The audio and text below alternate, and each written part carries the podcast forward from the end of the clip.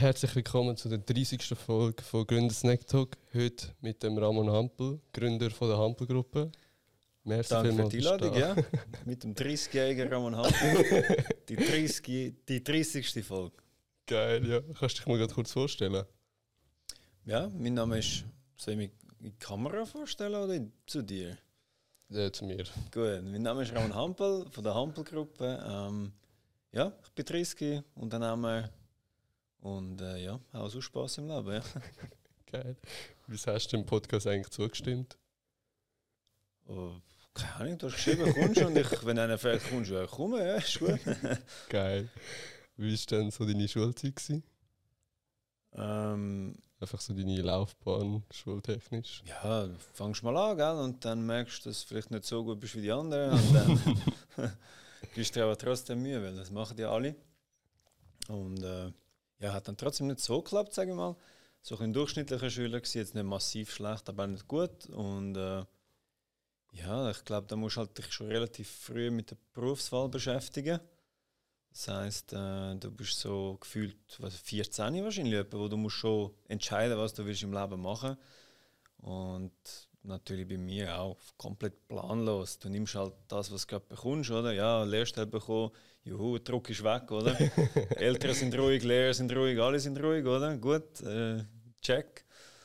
Äh, aber ja, dann merkst du halt relativ schnell, ja, oder ich habe relativ schnell gemerkt, zumindest, dass es nicht so mies ist. Und ich bin, halt so, ich bin recht ein radikaler Typ. Wenn ich merke, irgendetwas funktioniert nicht, dann habe ich nicht den Anspruch, um es weiterzuziehen, sondern ich habe relativ schnell dann äh, die erste Lehre abgebrochen, die zweite auch und dann irgendwann habe ich eine Lehre als Maler angefangen und die habe ich dann durchgezogen.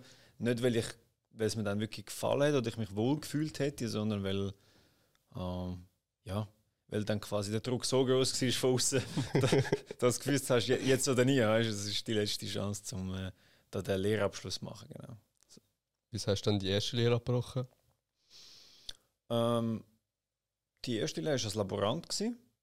Ähm, das Arbeiten an sich war super, es war eigentlich noch cool, dort zu arbeiten.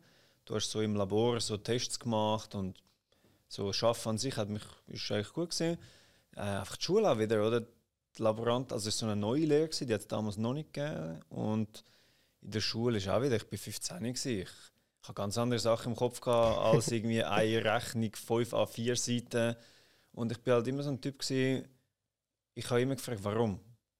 Und das ist halt das Problem, wenn die eine du sollst eine Rechnung ausrechnen, die über 5 a 4 Seiten geht, und du sagst, nein, warum? Also weißt ich, ich habe nie den Sinn dahinter gesehen und mit 15 bin ich auch wirklich noch massiv jung Ähm, ja, und dann so ist so ein bisschen an der Schule, also nach drei Monaten habe ich selber gesagt, so, es bringt nichts.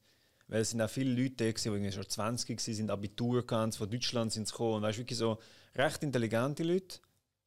Und ich bin halt nicht wirklich gescheit, sondern ich bin schlau. Was bedeutet das? Ja, gescheit, sagen wir, meine Schwester ist zum Beispiel sehr, sehr gescheit. Sie, kann, äh, sie ist im Gimmick, lernen, alles kein Problem. Es gibt Leute, die schauen etwas an, die haben das nicht gespeichert. Und ich bin eher so ein bisschen strassenschlau. Also ich weiß genau, wie ich das bekomme, wo ich will. Aber ich bin jetzt nicht der Hirsch, wenn, du, wenn ich irgendwie haben in der Schule Woki lernen. Also, genau. So. Wenn ich weiß, warum ich das will, dann hole ich es mir, egal wie. Aber wenn du mir einfach sagst, lerne das auswendig, dann denke ich so, nein, warum? Ja. Und das hat natürlich dann in der Kindheit oder der Jugend auch öfters zu Problemen geführt, weil ich den Sinn nicht erkannt habe und dann auch nicht das Gefühl hatte, dass ich das jetzt muss machen muss. Was hast du denn so als 15-Jähriger denn so alles im Kopf gehabt? Ja, nicht viel. Spaß haben. Spaß haben, Frauen, äh, that's it. Also, als 15-Jähriger denkst du nicht, ja, wie soll jetzt meine Karriere aussehen? Und damals sowieso nicht. Also damals hast du jetzt, ich meine, gut, die heutigen Leute sind vielleicht schon mehr sensibilisiert durch TikTok, YouTube, was auch immer, das hat es bei uns nicht gegeben. Und ich bin, ich bin nicht so alt, aber mit 15, ja, das, kannst du bisschen Spaß haben mit Kollegen, mit Frauen, mit, ja, bist jung, die Welt ist ein riesiger Ort zum Entdecken. Und das Letzte, woran ich gedacht habe, ist irgendeine Weiterbildung oder Karriere oder sonst irgendetwas. Oder? Aber du hast es halt gemacht, weil das System von dir verlangt hat, dass du jetzt musst eine Lehre machen und den Weg gehen, sonst geht die Welt unter. Oder? Also bei uns in der Schule haben sie gesagt, sonst wirst du halt Strassenfeger. im Nachhinein weiß ich, die verdienen gar nicht so schlecht. die, die verdienen mehr als meine Lehrerin damals, wo mir das gesagt hat. Aber ja, das ist so, weißt du, so der, ja, der Brainwash gewesen. Ja. Ist meine Kamera ausgegangen oder Nein, ist das ist normal. Okay. Das ist normal. Und nachher hast du nochmal Lehre angefangen. ja? Wieder Lehre angefangen, ähm, im Detailhandel. Ja. Und ja, nach zwei Wochen, also das Problem ist, die drei Monate, dann hast du fast ein Jahr unterbrochen. Mhm. Das heißt, ich habe ein Jahr ein bisschen, ja, gar nicht gemacht. Und dann äh, habe ich eine Lehre im Detailhandel angefangen. Und das war halt auch wieder so etwas. Gewesen. Der Druck, nachdem du Lehre abgebrochen hast, um eine neue Lehre zu finden, ist massiv. Und, was, und es ist einfach gerade einfach. Gewesen. Und ich habe im Detailhandel eine Lehre gefunden. Ja, die einfach schnell, schnell angenommen und dann haben sie dich die nächsten paar Monate in Ruhe gelassen, bis dann die neue Lehre angefangen hat, oder? unter dem Druck. Und ähm, ja, nach zwei Wochen Gestell auffüllen habe ich gewusst, das ist es nicht. Ähm, ja, von morgen am 8 Uhr bis am Abend am 5 Uhr irgendwie Regal auffüllen. Ja, ich, ist nicht meins gewesen. Also mein, mein Kopf ist, und verstehe mich nicht falsch, das ist ein super Beruf, wenn dir das gefällt und wenn das okay ist für dich. Also weißt, es geht ja ein bisschen darum, wie du damit umgehst. Ich meine, Leute im Detail sind sehr, sehr wichtig und in dir läuft es auch nicht, weißt du, was ich meine? Aber auch für mich als Mensch mit sehr aktivem Kopf und ja, ich kann es also ich nicht gesehen. Ich, ich bin völlig depressiv geworden drin. Und nach zwei, drei Wochen wieder gekündigt. Oder? Kannst, kannst du dir vorstellen, was, äh, ja, Begeisterung, die ist begrenzt. ähm, habe dann aber so ein Praktikum gemacht, so, zum Überbrücken quasi. Ähm, ich habe dann Malerlehre gefunden, habe aber das Praktikum zwischendrin gemacht, noch als Hauswart ähm, zum Überbrücken und das war völlig okay. Gewesen. So als Hauswart hatte ich meine Freiheit, gehabt, ich hatte meine Ruhe, gehabt, ich konnte arbeiten, niemand hat, ja, du bist einfach frei gewesen, du bist draußen gewesen, ein bisschen am Rasenmäher, ein bisschen, weißt du, einfach, ja, Ja. hast dein Zeug gemacht, keiner, keiner hat, äh, ja, niemand ist den ganzen Tag hinter dir gestanden, sondern du hast einfach können arbeiten. Und das ist nachher auf der Lehre im Bau ist es eben auch so gewesen. Du hast einfach können arbeiten, oder? Du hast, hast deine Kopfhörer da, hast deinen Sound gelesen, hast acht Stunden geschafft und dann ist, ja, das ist viel freier gewesen, oder? Als wenn du quasi, ja, irgendwie im Detailhandel stehst und du bist, eben, du hast mir das Handy abgegeben, du bist in dem, du musst dort sein, oder? Und ja, ich bin immer so, das, das, das Gefühl von Freiheit, ähm, das ist mir immer sehr, sehr, sehr wichtig gewesen. Und ja, das, ja klar ist das damals nicht so wirklich bewusst, aber einfach so im Nachhinein ist es schon logisch. Also für mich ist Freiheit immer ein sehr, sehr großer Punkt. Von wo ist es dann gekommen, dass Freiheit so wichtig ist? Überhaupt keine Ahnung. Ähm, wahrscheinlich einfach meine Natur, ich weiß es nicht. Äh, ähm, ja, es ist einfach ein Bedürfnis und es ist bis heute so. Also ich brauche meine Freiheit. Ich bin ein, ja, ein freier Mensch, ab und zu ein bisschen Einzelgänger. Ich mache so mein eigenes Zeug und äh, ja, ich, ja, es ist, meine, ist mein Naturell, sagen wir es so. Und die Lehre, die du also gemacht hast, dann schlussendlich, also Laborant und Detailhandel, hast du jetzt einfach auf Krampf einfach irgendeine Lehre machen, weil du einfach einen Druck gehabt hast im Fall. Ja, auf Druck von außen. Du musst ja Lehre haben, sonst bist du gar nicht im System, oder? Und äh, ja, es ist auch, es hat dir in der Schule niemand erklärt, dass du, dass es mehr gibt als nur ein Spielfeld. Also das Spielfeld vom Angestellten ist einfach nicht mehr Spielfeld gewesen. Aber es hat dir in der Lehre ja niemand gesagt, dass du kannst, ja gut, du musst nicht angestellt sein, du kannst auch selbstständig sein, du kannst Unternehmer sein, du kannst Investor sein. Ähm, all diese Punkte hat dir niemand aufgezählt. Und darum bist du ja eigentlich nur die eine Schiene gefahren und hast die ganze Zeit nicht gewusst, was nicht stimmt. Aber eigentlich bist du auf einem komplett falschen Spielfeld. Und wie war dann so die Lehre als Malerin? Gewesen? Ja, also ich habe es auch durchgezogen. Ich sage ich sag jetzt nicht, es war äh, top und ich bin top zufrieden gewesen. Aber ich habe es auch durchgezogen und ich habe es auch sehr, sehr gut durchgezogen, weil ich genau gewusst habe, so, es ist wie meine letzte Chance. So ein Gefühl für mich. Oder jetzt ein Lehrabschluss und du hast nie mehr einen. Oder? Und ja, ich habe das einfach durchgezogen. Bin natürlich auch schon ein bisschen älter, gewesen, ein bisschen reifer wieder. Ähm, habe auch in der Schule so fünfeinhalb Durchschnitt gehabt. Also wirklich, ich habe mich, ich mich voll reingehängt, ich habe alles gegeben und dort, äh, ja, dann funktioniert es. Oder wenn ich den Sinn gesehen und in dem Moment ist der Sinn gewesen, hey, jetzt deine letzte Chance, oder? Das hat mir gelangt. Dann ich, bin ich all in gegangen und ja, es hat gut funktioniert. Ja. Mit welchem Alter hast du dann die Lehre abgeschlossen? Ähm, ich bin relativ früh in die erste Lehre, also eben so mit 14, 15 bin ich in die erste Lehre. Und dann mit 16 wahrscheinlich die zweite. Und dann mit 17 wahrscheinlich Okay. bin ich in die Lehre. Und dann so mit ja, irgendwie 19, glaube ich, habe ich die Lehre abgeschlossen. Und hast du einen kleinen Betrieb gehabt oder einen größeren Betrieb? Größerer Betrieb war damals, ja. So ein Neubaubetrieb. Ähm, ja, ist jetzt nicht so, dass, dass die mich damals sehr unterstützt haben oder so. Ähm, ja, aber ich habe ich hab einfach mein eigenes Ding gemacht. Ich habe auf mich selber geschaut. Ich habe geschaut, dass ich das ähm, sehr, sehr gut anbringe. Und das war also etwas schon damals. Oder? Ich habe nicht für meinen Chef geschafft. Ich habe für mich geschafft. Mhm. Und das ist auch etwas, wo ich meinen Angestellten heute sage, du schaffst nicht für mich, du schaffst für dich selber. Und wenn ein Mitarbeiter damals ein Zimmer gestrichen hat, habe ich aus Prinzip zwei streichen. Einfach, einfach zu ihm zeigen, in der Zeit, wo er eins stricht, streiche ich zwei und ich bin der Lehr. Weißt du, einfach so das, das Ego damals, das, das, das, das gesunde Ego, zum immer zeigen, dass ich, ja, ich einfach will besser sein, egal wieso. Und äh, ja, das hat natürlich im Arbeitsalltag auch geholfen, zum einfach ein bisschen, ja, zum den Leuten zeigen, so, hey, ich bin zwar der Lehrer, aber ich bringe meine Leistung, du kannst mir gar nichts sagen. Und das wiederum hat dir auch wieder eine Freiheit gegeben, weil dir niemand hat groß etwas, etwas können sagen, weil sie genau gewusst haben, hey, der hat einen Vorfall bei der Schule, der schafft schneller als ein Festangestellter. Ähm, ja, sie haben mich in Ruhe gelassen. Und hast du dem Fall irgendwie Sek gemacht und dann nachher die Lehre mit 14? Also bis du Ja, Sek, Sek B habe ich gemacht, genau. Sek B und dann von der Sek B die erste Lehre. So mit 15 ist die erste Lehre, glaube ich. Ja. Und dann hast du dich noch zum Malermeister weiterbilden lassen? Ähm, nach der Lehre dann als Maler, genau, habe ich nicht gewusst, was machen. Dann bin ich mal so ein Jahr ins Network Marketing.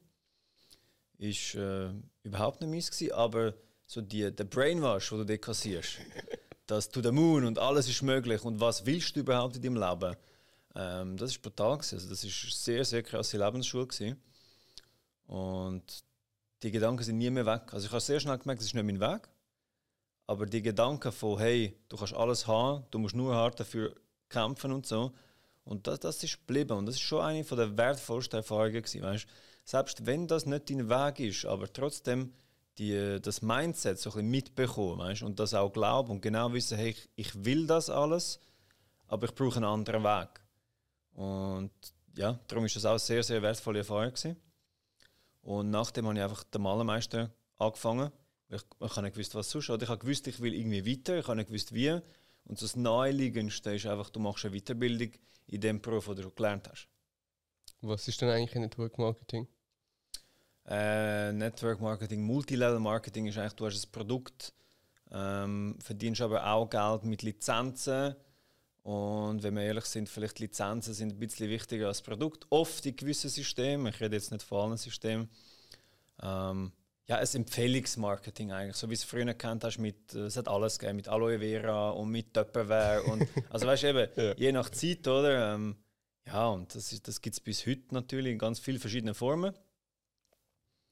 Ähm, ja, aber mich haben einfach gewisse Sachen daran gestört und dementsprechend, äh, ja habe ich mich dann entschieden, einen anderen Weg zu gehen. Genau.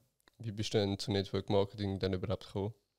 Ja, wie jeder von uns, einfach mal eingeladen worden. hey, Donnerstagabend, komm mal zu der Präsentation, weißt Und dann bist du dort und dann sagt alle eine, ja, was willst du, alles ist möglich. Und ich dort voll, ja, voll, nimm meine Seele, ich, all in, uh, to the moon, weißt Und äh, ja, dann nächsten Tag bist du Unternehmer gewesen, ganz klar. Ähm, ja, es ist, Network Marketing ist eigentlich eine gute Vorbereitung aufs Unternehmertum. Ähm, ja, es ist wirklich eine sehr, sehr gute Vorbereitung und ja, für mich halt eben nicht der Weg gewesen, aber als Inspiration top. Und mit was bist du nicht einverstanden gewesen? Äh, mich hat damals gestört, dass also einfach bei der Company, wo ich war, bin, dass eigentlich das Produkt nicht so wichtig ist wie die Lizenz, die du verkaufst. Und am Ende des Tages stört es mich, dass wenn es in einem System mehr Leute verlieren als gewinnen. Also weißt, klar kannst du sagen, klar kannst du die Verantwortung von dir weg, wegschieben und sagen, hey, ähm, ja, jeder ist ja selber verantwortlich. Jeder ist ganz allein verantwortlich für seinen Erfolg und ich gebe ihm ja nur die Möglichkeit, um dass er erfolgreich werden kann. Aber die Wahrheit sieht so aus, dass im dem System halt 0,01% der Leute wirklich verdienen. Und alle anderen, ja, scheitern oft an sich selber, ganz klar. Aber trotzdem weißt du, weißt ja, dass die, die wenigsten Leute das durchziehen. Und das System kollabiert dann, wenn du in eine, in eine Ebene hineinkommst, wo zu viele Leute das schon gekauft haben. Also weißt, solange du neue Leute kannst nachschaufeln, mhm. funktioniert es. Aber sobald du in einer Ebene bist, wo du nicht mehr so maximal viele Leute kannst nachschaufeln dann kollabiert das System irgendwann und dann, ja, nächsten Tag neue Company und wieder von vorne. Oder? Einfach so die Art von, es ist nicht meine Art von Unternehmertum gewesen. Plus haben wir noch ein ultra schlechtes Produkt gehabt. so Video-E-Mails, irgendeinen Scheiß. Braucht keine Sau. Ähm, ja, massiv schlecht gewesen. Also für mich selber ist es damals, Network Marketing ist wie, wie soll ich sagen, es ist wie ein Angestelltenverhältnis zu maximal schlechten Konditionen. Du bist ja trotzdem gebunden an die Company. Sie geben dir alles vor, Produkt, Dienstleistung, du, du verkaufst auf Provision, aber du, du hast eigentlich ein Anstellungsverhältnis in 100%iger Provisionsbasis. Du hast keinen Fixlohn, du hast keine Versicherung, du hast gar nicht. Und weißt du, was ich meine? Und, aber, vor, also, aber du sagst, du bist Unternehmer, du bist selbstständig. Nein, eigentlich bist du angestellt zu den schlechtesten Konditionen. Und die Leute, die sich wirklich dumm und dämlich verdienen, sind die, die das System erschaffen haben. Und ich wäre mehr der Typ, um das System zu erschaffen. Als dann wirklich angestellt sind. Als irgendwo in vierter Ebene unten versuchen, Leute mit Video-E-Mails Vertriebspartner zu können. ja, du eben, ich, äh, jedes, ich weiß, ich kann, mir, ich kann mir keine abschließende Meinung bilden. Jedes System ist anders, jede Company ist anders.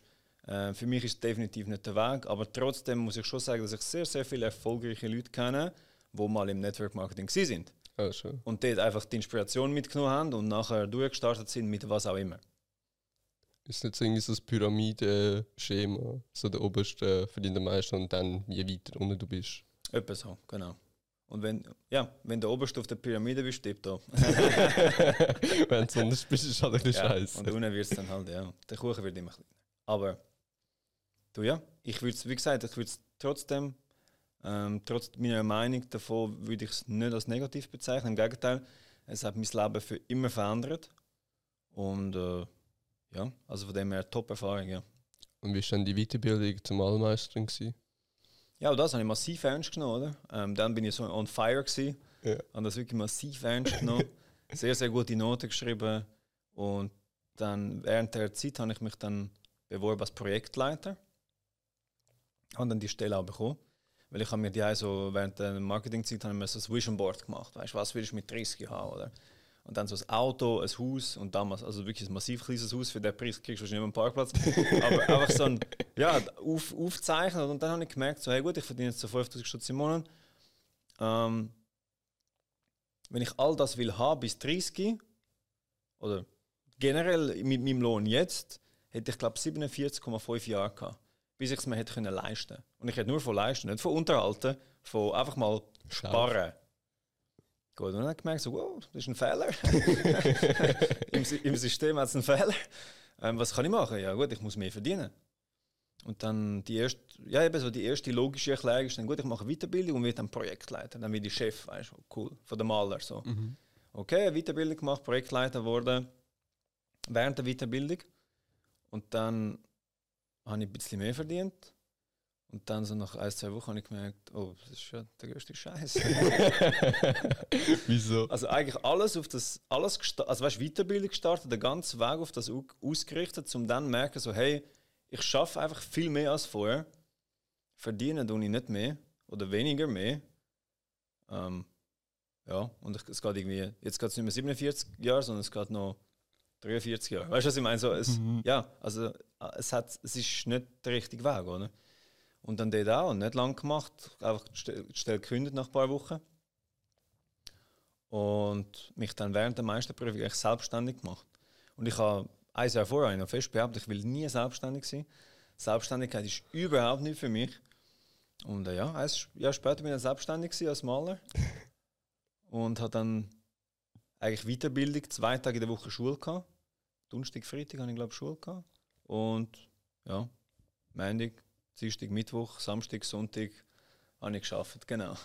Also sieben Tage in der Woche geschafft Ja, ja, damals schon praktisch, ja.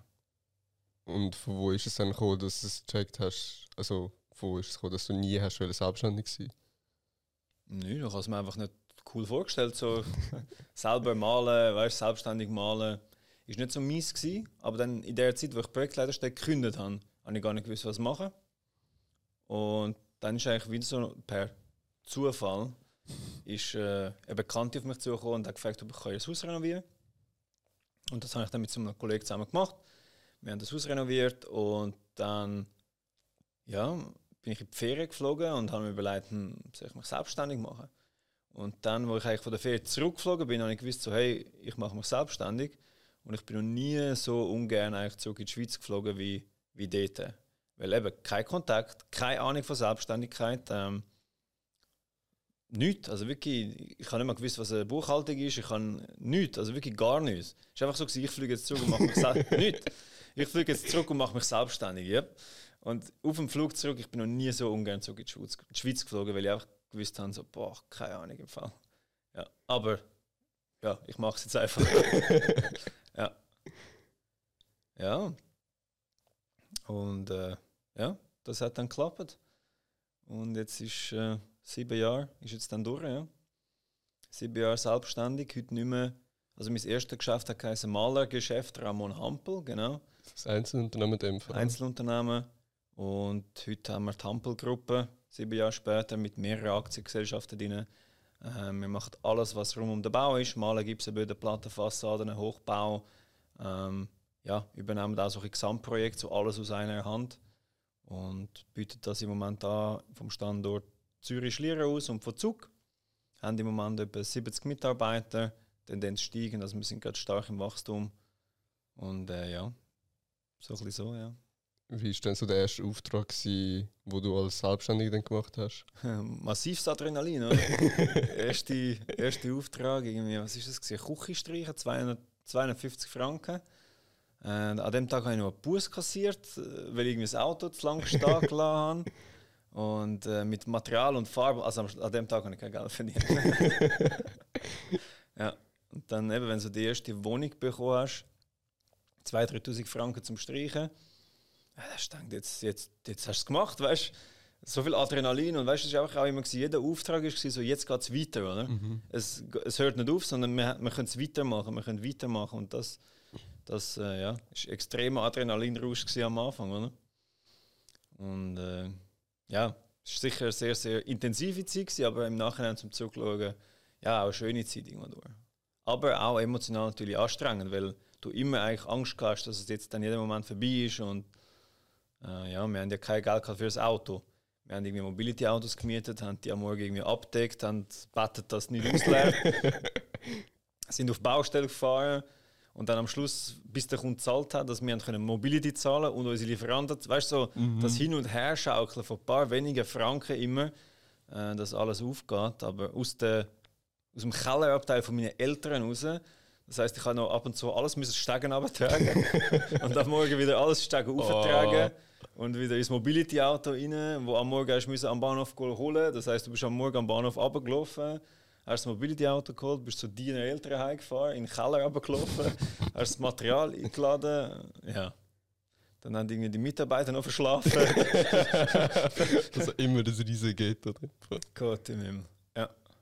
Und haben die irgendwie schon mal das Mobility-Auto verschüttet gehabt? Nein, nein, zum Glück nicht. Wir haben dann, nachher, nein, sobald wir die ersten 5000 Franken gespart haben, haben wir uns ein Occasion-Auto gekauft für 5000 Franken und dann haben wir uns ein eigenes Auto gehabt. Und wie lange hast du mit dem Einzelunternehmen gemacht? Mm, ich würde sagen, ein, ein Jahr. Ein Jahr, glaube ich. Ja. Ein Jahr und dann habe ich die Steuern gesehen und dann habe ich gewusst, oh, das läuft alles auf mein Privatvermögen und dann habe ich switchen, genau. Und dann ist eigentlich die Maler Hampel AG entstanden. Mhm. Ähm, die heutige Hampel AG, die hat damals Maler Hampel AG geheißen, weil wir eigentlich nur Maler sind. Und das hat sich dann weiterentwickelt und darum ist dann aus der Maler Hampel AG die Hampel AG entstanden. Und die Hampel AG ist jetzt ja, Malen, Böden, Gipsen, Fassaden, Platten, einfach alles, was so ein im Hochbau läuft. Ja. Wo hast du die ganze Buchhaltung, Finanzzeug denn angeeignet? Oder wie? Ah, gar nicht, nein. nein, nein, keine Chance. Ähm, bei mir ist wirklich so, als Unternehmer, ich habe eine wichtige Regel. Egal was machst, mach nicht selber. Okay. Egal was machen willst, mach es nicht selber. Es gibt immer einen, der kann es besser, schneller, günstiger als du. Vergib's. Die Zeit, die du dann hast, um dieses Unternehmen weiterzubringen, ist viel mehr wert als die paar hundert Franken, die du hast, äh, ähm, wenn du einfach alles versuchst selber zu machen. Und Buchhaltung äh, müssen wir nicht diskutieren, das wäre das wär so der Bach. Aber die, die Bus nachher wäre so groß gewesen, da wäre ich Konkurs gegangen. Ja. Nein, nein, wir haben das von Anfang an Buchhaltung und so haben wir alles outgesourced. Ja. Und was hast du denn alles auf deinem Vision Board denn gehabt? Ja, es hat ganz einfach angefangen. Weißt, heutzutage weiß ich natürlich schon, es gibt ganz verschiedene Ziele. Es gibt Lebensziele, es gibt emotionale Ziele, es gibt finanzielle Ziele, aber damals natürlich, ja, Auto, Haus, wow, weißt du, that's it. Also, äh, das sind so wie die ersten, äh, ja, als junger Mensch träumst du halt immer von einem Sportauto, von einem Haus. Das sind so meine ersten Visionen, die ich überhaupt äh, entwickelt habe. Und, und, dann so ein, zwei Jahre später habe ich schnell gemerkt, so, hey, das, was auf dem Vision Board drauf ist, ich meine, damals unerreichbar. Also so weit weg von mir, das kann ich dir gar nicht beschreiben. Und dann ein paar Jahre später habe ich das wieder angepasst, weil einfach die Ziele so klein sind, ähm, dass du gemerkt hast, oh, ich habe das völlig falsch gemacht. Und ich habe es dann wieder angepasst. Also weißt, du passt es immer auf an, weil du merkst, so, hey, ich habe viel zu klein gedacht. Oder? Und ja, darum denke ich heutzutage so groß, dass es, dass es nachher gar nicht mehr viel Upside gibt. Oder? Und was hast du dann im ersten Vision Board drauf gehabt? Genau. Was für das Auto und. Äh, ein Mercedes damals. Ähm, für irgendwie 80.000 Franken oder so. Einfach so, ja, aus dem Autoscout so ein bisschen rausgespienzelt. Mhm.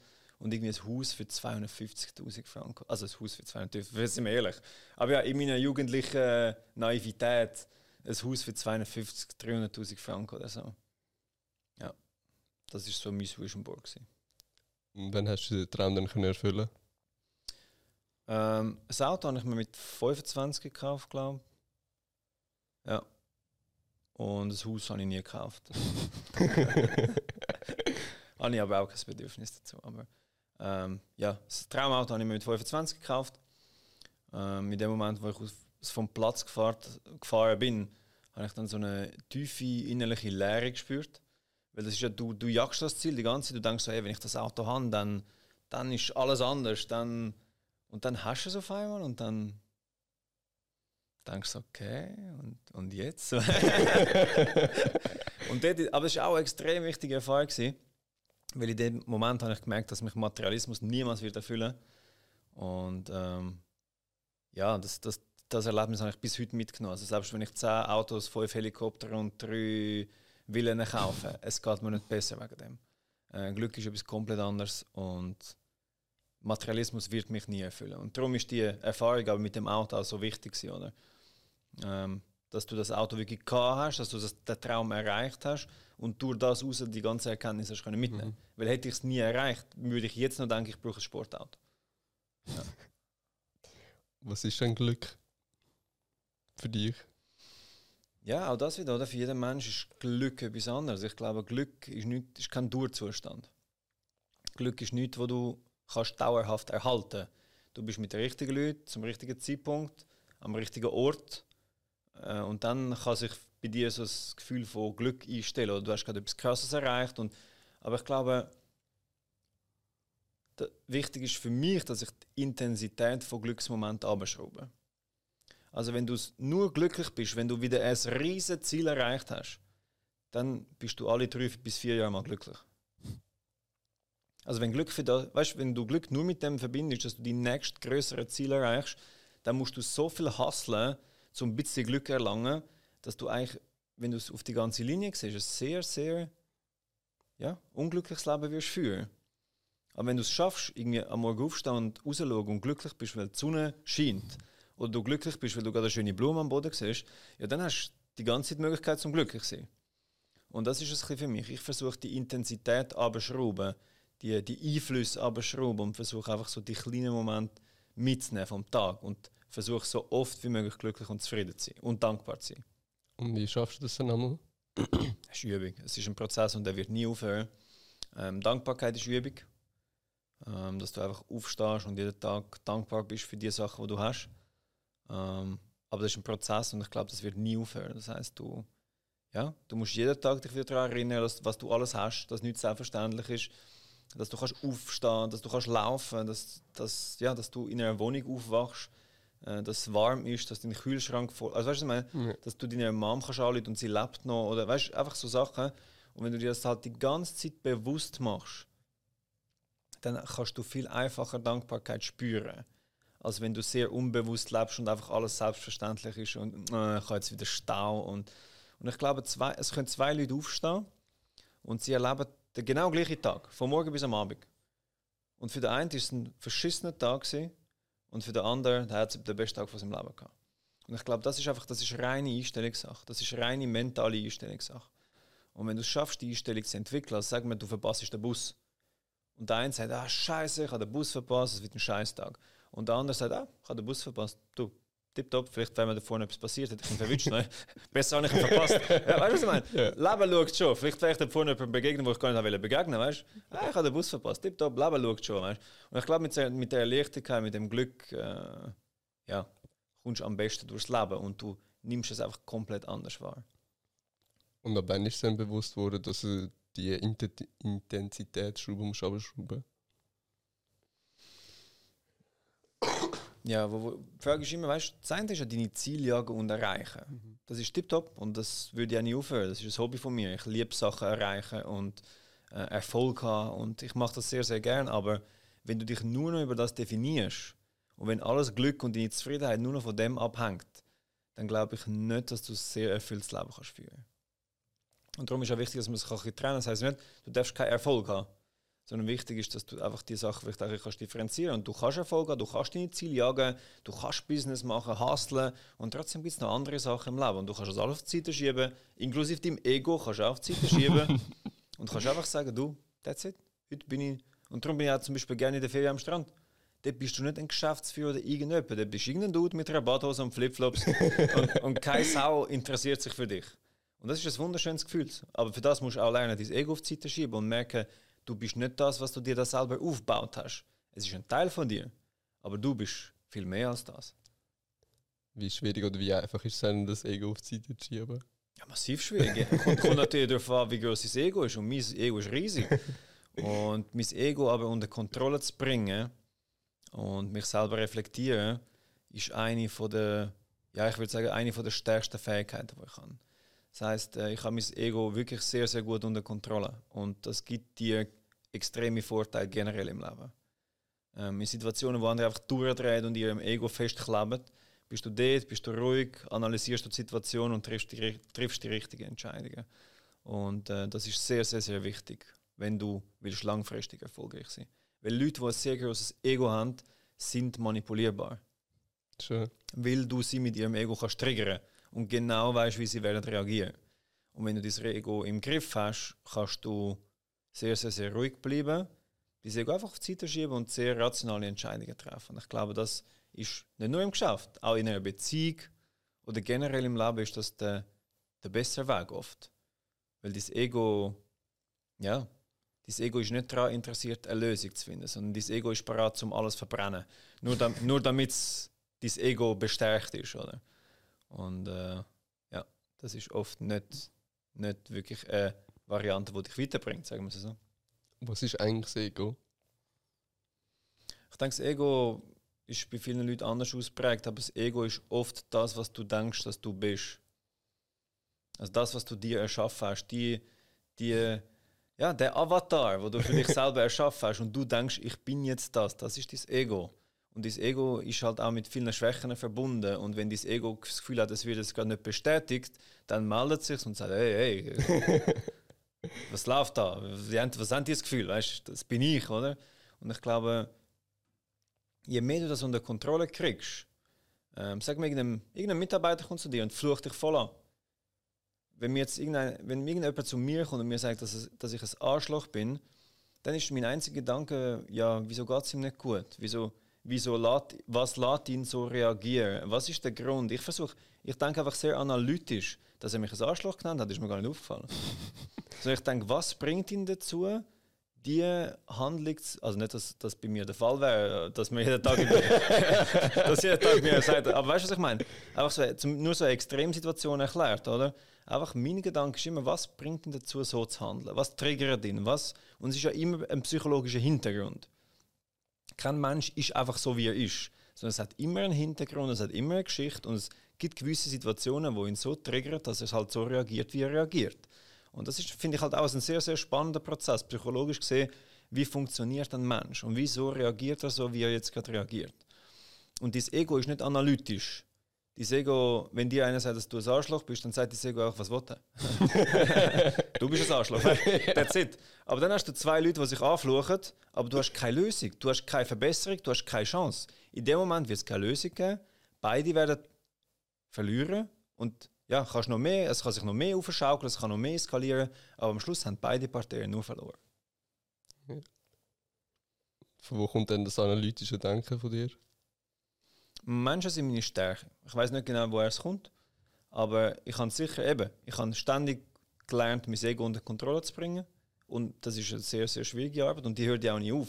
Dein Ego ist nicht einfach weg, sondern es ist da und es meldet sich auch immer wieder, aber was du kannst machen, ist dem Ego sagen, hey, alles okay, schon gut, ich, ich regle das, weißt Und das, das ist, äh, ja, also ich denke vor allem auch als, als Mann, wo du das Gefühl hast, so, ja, ich bin jetzt, weißt du, was ich meine? Mm. Wo dir ja oft auch mitgegeben wird, so bisschen, oder früher jedenfalls von der Gesellschaft, du musst ja der Mann sein und du musst ja das Ego haben und sonst bist du schwach und weißt du, was ich meine? yeah. All die Sachen, die du ja so ein bisschen als Jugendlicher vor allem ähm, dir, ja, für dir selber drin findest in Avatar, oder?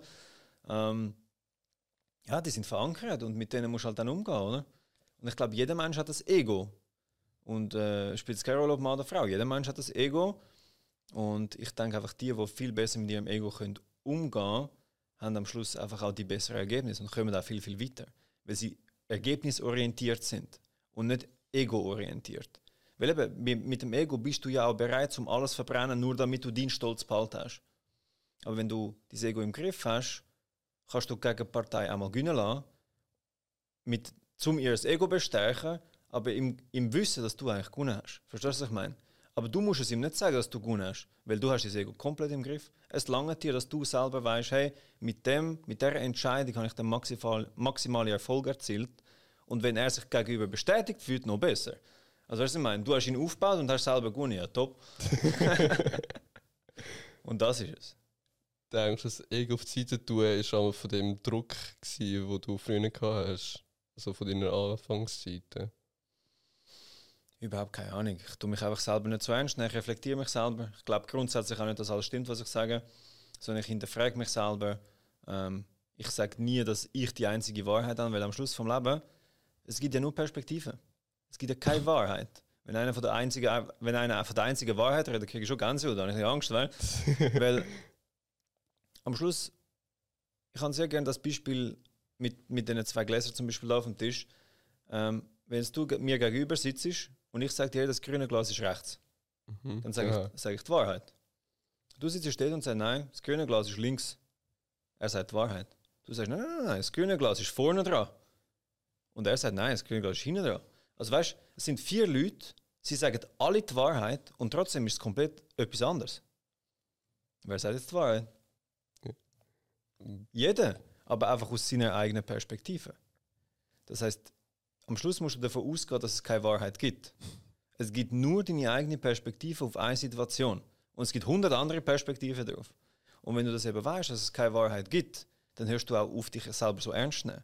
Weil du genau weißt, was du erzählst, ist deine Perspektive. Aber nur deine Perspektive mit all den Informationen, wo du bis Stand heute hast. Und die Möglichkeit, dass du komplett alle Informationen hast, gibt es nicht, weil sonst wärst du Gott. das heißt, mit dem Wissen eigentlich, dass du nicht alle Informationen hast und einfach aus deiner Perspektive, aus deiner Wahrheit bildest und dass es aus dem Grund auch keine Wahrheit gibt, sondern nur Perspektiven, ne, lässt dich auch flexibler werden anderen Menschen und anderen Meinungen gegenüber. Und darum ist es für mich nicht mehr, wieso sagt er das, sondern es ist für mich so spannend, wieso hat er die Perspektive, wo er jetzt gerade hat? Und das eröffnet hier ganz neue Türen. Es ist, äh, ist sehr, sehr spannend, wirklich. Ja. Welche Türen hat dir das schon geöffnet? Eben, zum einen im Geschäftsleben, du kannst sehr, sehr gut ähm, ja, auf Menschen eingehen, Menschen spüren, Menschen fühlen, hey, was braucht er, dass er sich wohlfühlt. Ähm, auch deine Kunden, du kannst sie vielleicht besser bedienen, weil du merkst, was ihm wichtig ist und was nicht. Äh, in deiner Beziehung, du kannst deinem Partner gegenüber vielleicht ähm, auch weiterhelfen, egal was für äh, Sachen er mitbringt, die Beziehung, oder? Du, du frontest ihn nicht mit dem Ego, sondern du, ihr versucht immer zusammen eine Lösung zu finden. Ähm, ich denke, in jeglicher Hinsicht zur Beziehung zu Menschen generell ist es ein wirklicher Vorteil. Wie du es nachher einsetzt, ist, ist wieder dir selber überlassen. Und was steht dann aktuell auf deinem Vision Board denn drauf? Ich habe kein Vision Board mehr. Ähm, ich habe nur noch Ziele, die ich mir einfach jedes Jahr setze. Ähm, ich tue die Ziele eigentlich meistens so definieren, dass ich im Januar überhaupt keinen Plan habe, wie ich das im, wie ich im, weißt, wie ich das im Dezember soll erreicht habe. Ein Ziel muss einfach so massiv sein, dass ich keinen Plan habe, wie ich das erreiche. Weil sobald ich einen Plan habe, wie ich es erreiche, dann denkst du, ja, ich mache es so und irgendwie, weißt, mhm. so, es muss so unerreichbar sein, dass du keinen Plan hast, wie du es erreichen Und bis jetzt habe ich das jedes Jahr übertroffen. Immer. Ah, schon. Ja. Was hast du denn Anfangsjahr dann gesetzt gehabt? Es gibt verschiedene Arten von Zielen, die ich mir setze. Zum einen finanzielle Ziel im Geschäft, Umsatzziel oder private Ziel. Zum Beispiel das Jahr, ich will mehr achtsam sein, ich will mehr können den Moment geniessen. Und einfach so Sachen, wo ich an mir selber kann, ja, mich verbessern, an mir selber schaffen, Jahr für Jahr, Monat für Monat, Tag für Tag. Und dann gibt es natürlich auch Zeiten, wo du es wieder komplett vernachlässigst. Du bist auch nur ein Mensch, weißt du, was ich meine? Aber dass du die Ziele immer wieder durchliest und weißt, hey, ich bin auf dem richtigen Weg, ich, ich, das sind meine Ziele das Jahr und ich will das erreichen. Und ja, so hast du immer so einen Kompass, wo du an willst. Weil am Schluss, wenn du nicht weißt, wo du willst, dann fährst du die ganze Energie im Boden rein. Weißt? Wenn du nicht irgendwie einen Stern hast, wo du weißt, hey, dort ist richtig, wie der Weg genau aussieht, hast du eh keine Ahnung, das weißt du eh nie. das kannst du auch nicht planen. Es wird nie funktionieren. Ähm, aber wenn du ungefähr weißt, wo du willst an, oder wenn du besser gesagt, wenn du genau weißt, wo du willst an, dann ist der Weg eigentlich egal. Weil du weißt genau, gut, dort geht es durch und ja, egal was kommt, ich gehe nicht durch. Oder? Und das ist wichtig und das ist etwas, wo, ja, ich glaube, es ist einer der ersten Schritte vom Erfolg, dass du dir ganz genau bewusst wirst, was willst du eigentlich im Leben? So als junger Mensch, was willst du? Wo willst du an? Was willst du erreichen? Willst du ein Auto haben, willst du 100 haben? Und vielleicht, wenn du eins hast, merkst du, dass du gar keine 100 brauchst. Aber weißt du, was ich meine? Du musst dir Ziel setzen. Wo willst du an? Und zwar so detailliert wie möglich. Und das kannst du einfach machen, indem du einfach mal eine Stunde ansitzt, Handy lautlos, alles lautlos, es kann nicht bimmeln oder klingeln oder sonst irgendetwas. Und dann hast du einen Stift, dann hast du ein Papier und dann schreibst du einfach mal auf, was du willst erreichen. Und das Wichtigste ist nicht aufschreiben, was für dich jetzt gerade im Moment realistisch ist, sondern wenn du einfach frei kannst auswählen, ohne jegliche Grenzen. Wenn du wüsstest, es gibt keine Grenzen, was willst du machen? Und dann findest du heraus, was du wirklich willst machen. Ähm, ich habe früher so eine Übung gemacht. Es ist Montagmorgen. Du kannst dir vorstellen, es ist Montagmorgen.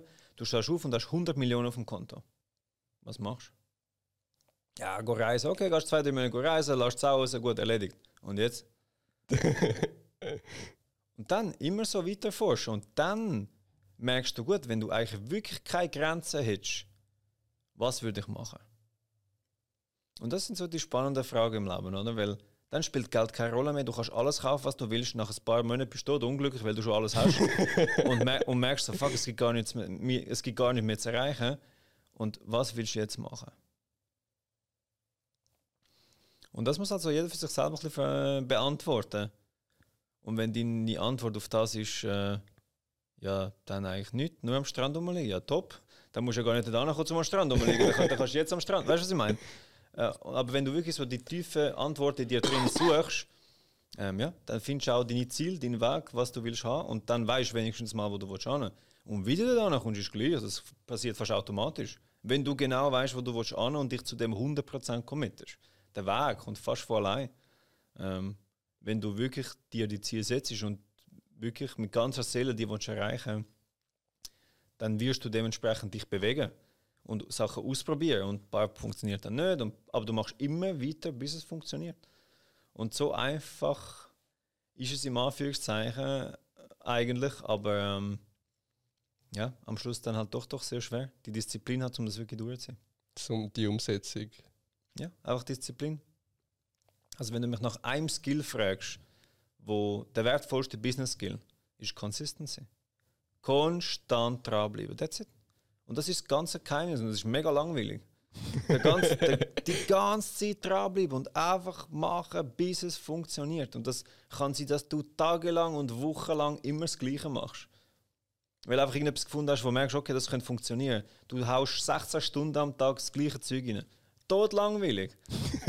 nicht da Business und to the moon und Yacht und Champagner. Nicht. 16 Stunden am Tag langweiligstes Zeug abarbeiten. Weißt du, was ich meine? Aber wenn es funktioniert, dann ist das der Weg zum Erfolg. Und was definierst du einen Erfolg? Ich sage zum beruflichen Erfolg. Aha, ja. Ja, wenn du das äh, so definierst. Aber klar, beruflicher Erfolg allein ist nicht alles. Es muss mehr geben im Leben. Wenn du willst, kannst du einen tamilischen Snack probieren. Mhm. Was ist das? Ähm, heisst Tarteware. Wie heißt das? Tarteware? muss, ich das muss ich das jetzt aussprechen? Nein! Also kannst du schon, wenn du willst. Ta, ta, ta, tate. Warte. Ah, Tate Ware. Ja. Ja, das ist ja. Und Einfach. Das, und das sind so tamilische Chips. Mm. Uratal und Gewürz. Nach was? Nach Uratal sind Linsen und verschiedenste Gewürze noch.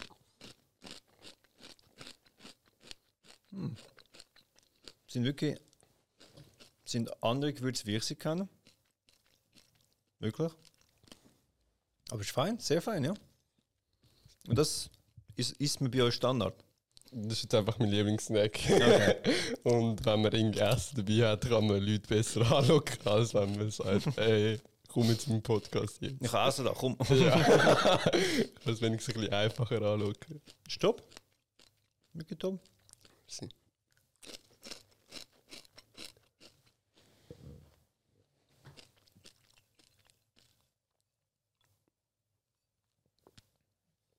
Schnitt wegen Essenspause.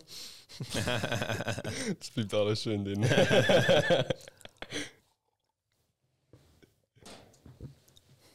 Top. Und ist das die ganze Ziel, wo du dir setzt, oder so? Ist das alles vom Network Marketing einfach? Also das ganze, wo will ich Nein. an? Das war einfach mal der Ursprung. Gewesen. Aber ich denke, vielleicht wäre ich auch wieder auf einem anderen Weg dazugekommen. Es war einfach das erste Mal, gewesen, wo ich mir überhaupt die Gedanken gemacht habe, als irgendwie 18-jähriger junger Mensch, so, hey, was willst du eigentlich im Leben? Und die Gedanken habe ich mir vorher nie gemacht. Und die Gedanken habe ich mir dann so intensiv gemacht, ja, dass ich dann quasi, ähm, es hat mich nicht mehr losgelassen. Ich habe gewusst, ich will das, ich will es erreichen, egal um, welche, egal um welchen Preis. Und äh, ja, das hat mich ab dort angetrieben. Und klar, es hat sich dann auch noch weiterentwickelt. Oder? Das ist ja nun mal so die erste Phase gewesen und das ist dann alles mit mir eigentlich gewachsen. Ja. Und wo willst du jetzt eigentlich an? To the moon natürlich. Nein, äh, ja, ich habe ganz viele verschiedene Ziele. Ähm, es macht mir Spaß, Sachen zu erschaffen, loszuziehen, zu erbauen. Ähm, ich bin Unternehmer, ich habe das im Blut, ich liebe das, ich, es treibt mich an, es lässt mich am Morgen aufstehen. Und wenn ich kein Ziel habe, habe ich am Morgen auch keinen Grund zum Aufstehen. Also wenn ich nicht kann am Morgen losziehen und die Welt erobern, dann für was sollte ich aufstehen? Und das ist jetzt so etwas, ja, das treibt mich an, das ist mein Hobby. Und ähm, ich hoffe, ich kann das die nächsten 100 Jahre noch weitermachen. Äh, meine Frau ist jetzt schwanger. Und, äh, Gratuliere. Danke. Und dort kommt natürlich auch äh, ein neues Abenteuer auf mich zu. ähm, ja, auch wieder ein neues Abenteuer, das auf mich zukommt. Und ähm, ja, es bleibt spannend. Also ich brauche das auch, die Abwechslung, das Machen, das Tun, das Erschaffen. Ähm, es erfüllt mich auch, weil ich, ja, kein Tag ist wieder anders, alles ist neu, alles ist anders. Ich lerne permanent neue Leute kennen, wie dich zum Beispiel. Ich sehe neue Sachen, ich isse neue Sachen. ähm, ja, es ist ein mega schöner, ist ein mega schöner Trip, es ist eine mega schöne Erfahrung, es ist ein mega schönes Leben. Ähm, wo natürlich auch zum Teil massiv schwierig ist. Also weißt du, es ist nicht so, dass jetzt einfach alles schön läuft und gerade überhaupt nicht. Es gibt Tage, da denkst du, du stirbst jetzt. Weißt du, was ich meine? Weil einfach alles so schwierig und dunkel aussieht. Aber es ist wie in jedem anderen Leben auch, das hast du überall. Es gibt keinen Weg, wo nur permanent Freude, weißt du, was ich meine? Freude einfach nur einfach schön und alles ist gut. Und nein, das ist ja nicht die Realität. Aber trotzdem, so die Gesamtheit von dem Weg ist für mich sehr, sehr, sehr erfüllend und es ist ein riesiges Geschenk, dass ich all das erleben Nur schon bis jetzt schon, weißt du, was ich meine? Ähm, ja. Und auch so, ich denke, dass ich den Mut kann, um das alles selber machen, für mich selber. Und immer den Weg gehen, wo ich das Gefühl kann, das ist, das ist der richtige Weg. Ich glaube, das ist etwas, wo, ja, für das ist, das ist etwas, wo, etwas vom Wertvollsten in meinem ganzen Leben. Dass ich immer den Mut kann, meine Entscheidungen zu treffen und meinen eigenen Weg gehen.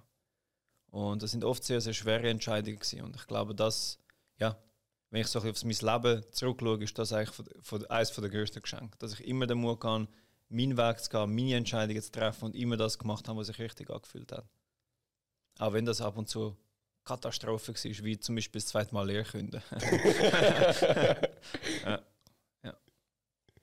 Und wie haben dann einmal so deine Eltern reagiert, wo die ganze Zeit selbstständig warst, unterwegs warst und so?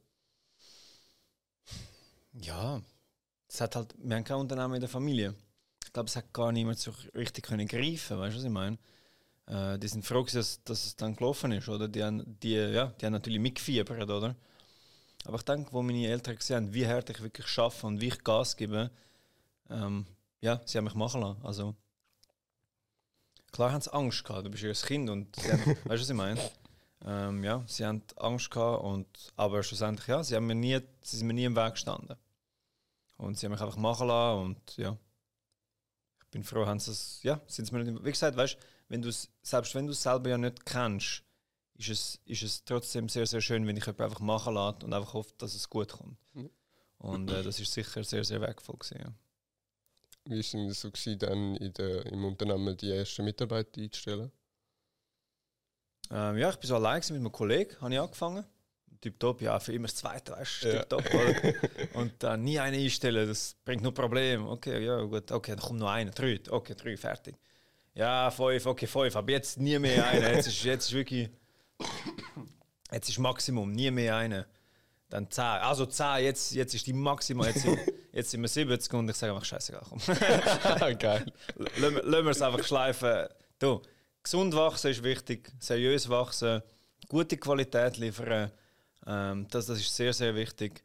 Und äh, alles andere, du, wenn der Markt ein Wachstum verlangt, dann wachsen wir. Und wenn er das nicht wird machen, dann würde man nicht wachsen. Also ich kann nie groß werden. Ich will auch jetzt nicht groß werden. Die Leute, die wir eingestellt haben, haben wir eingestellt, wenn wir sie brauchen, weil es der Markt verlangt. Und das Ziel ist nie einfach groß sein, sondern Wert stiften, wertvoll sein. Und ob wir das mit 70 Mitarbeitern oder mit 7000 Mitarbeitern sind, ist mir gleich. Hauptsache es funktioniert und wir bringen einen sehr, sehr guten Wert in den Markt hinein. Auf was schaust du denn bei Mitarbeitern? Bei, mir, bei Mitarbeitern ist mir halt wichtiger, dass er etwas, sag mal so, du kannst Leute stellen, die können, oder du kannst Leute stellen, die wollen. Und für mich ist, dass einer will, ist bei mir massiv wichtiger, als dass einer kann. Weil wenn einer kann, aber nicht motiviert ist, ähm, bringt er alles nicht. Du kannst dem Kunden schon sagen, ja, er könnte es eigentlich, aber es interessiert den Kunden nicht. Weißt du, was ich meine? Ähm, ja, für mich ist es sehr, sehr wichtig, dass die Leute die richtige Einstellung haben, dass sie ins Team passen, dass sie Positivität mitbringen, dass sie wollen arbeiten, dass sie Freude haben, am Morgen aufstehen und arbeiten kommen. Und den Rest kannst du ihnen beibringen. Also sie sind äh, die Leute, wo du die Leute, die die richtige Grundeinstellung haben und die wollen lernen, sind die krassesten Mitarbeiter. Also wenn du denen beigebracht hast, wie sie arbeiten sollen, that's it. Also du hast einen treuen Soldat, weil er hat, er hat nirgends anders eine Chance bekommen. Keiner hat ihn wählen, weil er jetzt irgendwie eine schlechte Ausbildung hat, irgendwie Flüchtling ist oder was auch immer. Du gibst diesen Leuten eine Chance und viele von diesen Leuten nehmen die Chance an und machen etwas daraus. Und das sind wirklich sehr, sehr gute Mitarbeiter, ähm, ja, weil sie die, die richtige Grundeinstellung zum Leben haben. Und das ist mir fast wichtiger, als dass einer alle Zertifikate hat. Also ist dir Papier weniger wichtig in dem Fall. Aber mir selber überhaupt nicht. Also ich lese es gar nicht durch. Bei uns, bei uns ist natürlich schon auf dem Bau, wenn einer sagt, ja, ja, kommst du arbeiten, ja? Zeigst du, was du Ja. kannst. That's it. Also, was er gemacht hat, ist mir gleich. Er soll arbeiten kommen, wenn er es anbringt, ist gut und wenn nicht, ist auch gut. Also es ist ja nur ein gegenseitiges Kennenlernen. Und wenn das passt, ist super. Und wenn nicht, ist auch super. Also es spielt überhaupt keine Rolle. Ähm, jeder soll seine Chance bei uns bekommen, falls wir Kapazität haben, natürlich. Ähm, und ja, der Rest ergibt sich eigentlich ganz natürlich. Seit wann bildet ihr dann eigentlich Lernende aus?